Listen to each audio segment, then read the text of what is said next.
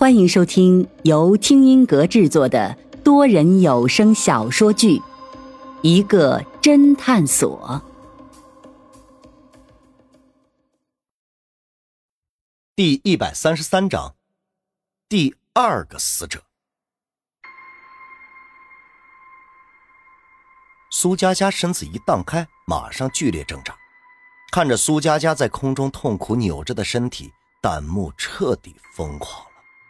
我操，真上吊了呀！哇塞，这到底是不是直播？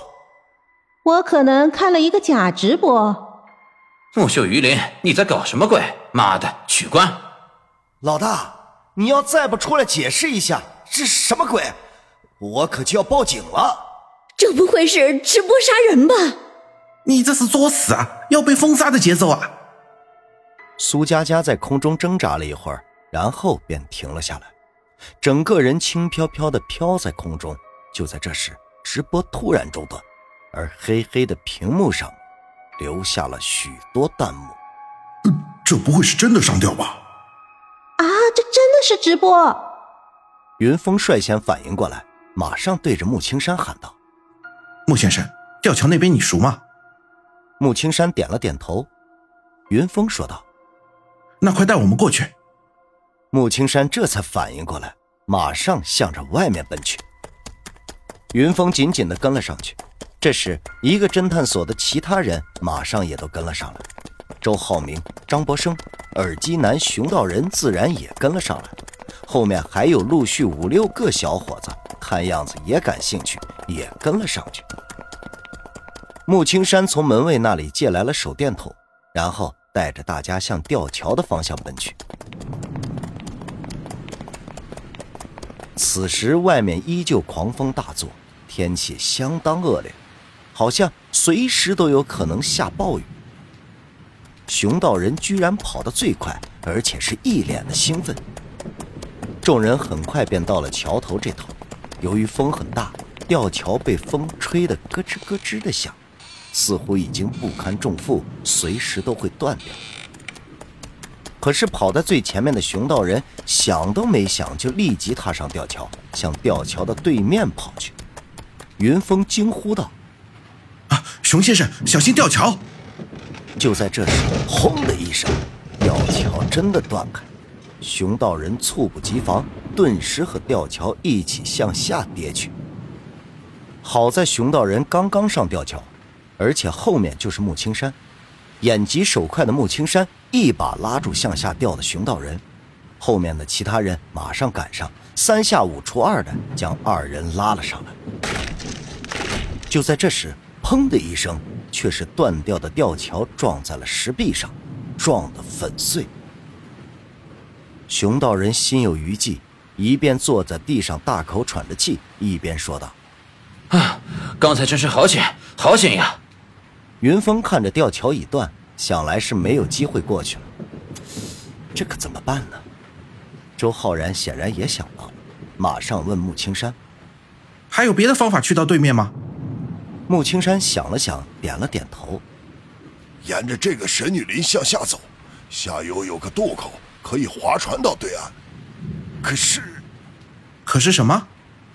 可是现在海上风这么大。”一般的小船根本不能出海，所以想要过去，只能等风小了才可以。周浩明固执的说道：“不行，我们现在就要过去。走，我们去找小船。”我说：“现在不行就不行，现在出海无疑是去送死。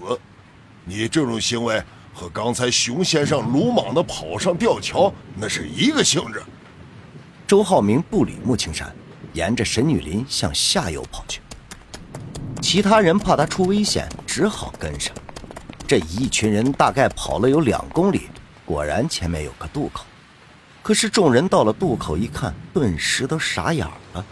只见海上的巨浪一阵阵的拍打过来，巨浪足足有大半个人高。这样的巨浪面前，这小船肯定一出海必翻掉。周浩明呆呆地看着面前的大海，一时沉默不语。张博生悄悄地来到他身边，轻声地说道：“哎，浩明，我们还是先回去吧，等风小了再来。周浩明似乎终于恢复了冷静，只得点了点头。等到众人赶回酒店，已经是凌晨两点多了，其他游客都没有睡意，都在大厅里等待，并且议论纷纷。见到众人回来，马上上前询问，得知吊桥被毁，众人没有过去，众人更是躁动不安起来。这时，一个人突然喊道：“哎哎，刚才大家也看到了，我们所有人都在大厅，为什么还有那个黑衣人？那个人，看来就是神女了。”穆青山却脸色铁青，没有出声附和。周浩明脸色苍白，似乎受到了极大的打击。这云峰就暗想：端木林遇害的时候，这周浩明明明表现得很冷静。为什么苏佳佳遇害了，他就表现得如此慌张呢？难道，难道他喜欢苏佳佳？周浩明这时又开口：“孟先生，你们岛上除了我们这些游客，还有酒店里的工作人员，还有其他人吗？”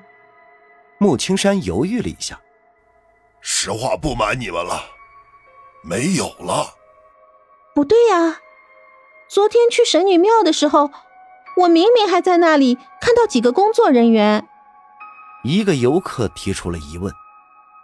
穆青山看了看大家，那些工作人员其实也是酒店的管理人员，他们白天会去那里打扫卫生、维持秩序，这晚上呀就会回到酒店的。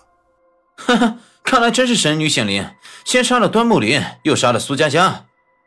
熊道人居然一脸兴奋地喊了出来，众人都鄙视地看着他，尤其是周浩明，恶狠狠地瞪了他一眼，他才突然意识到自己太得意忘形，马上闭了嘴。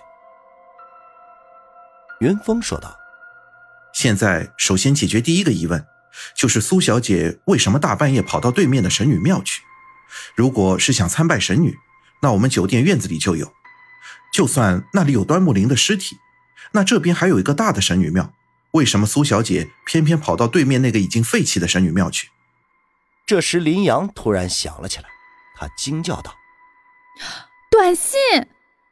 今天傍晚苏小姐本来和我聊天聊得好好的，突然收到了一条短信，然后她就急匆匆的走了。”但是所有人马上想到了，这根本是无济于事啊！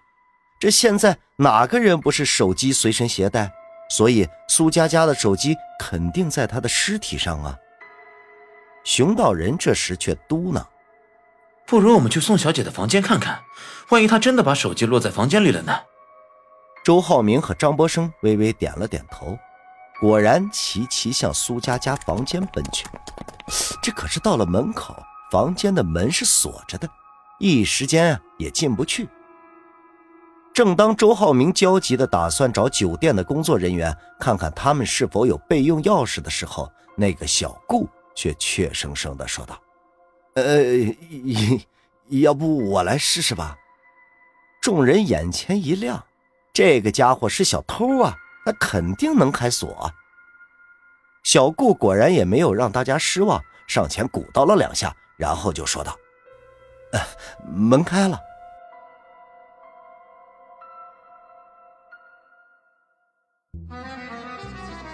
听众朋友，本集已播讲完毕，欢迎订阅收听，下集精彩继续。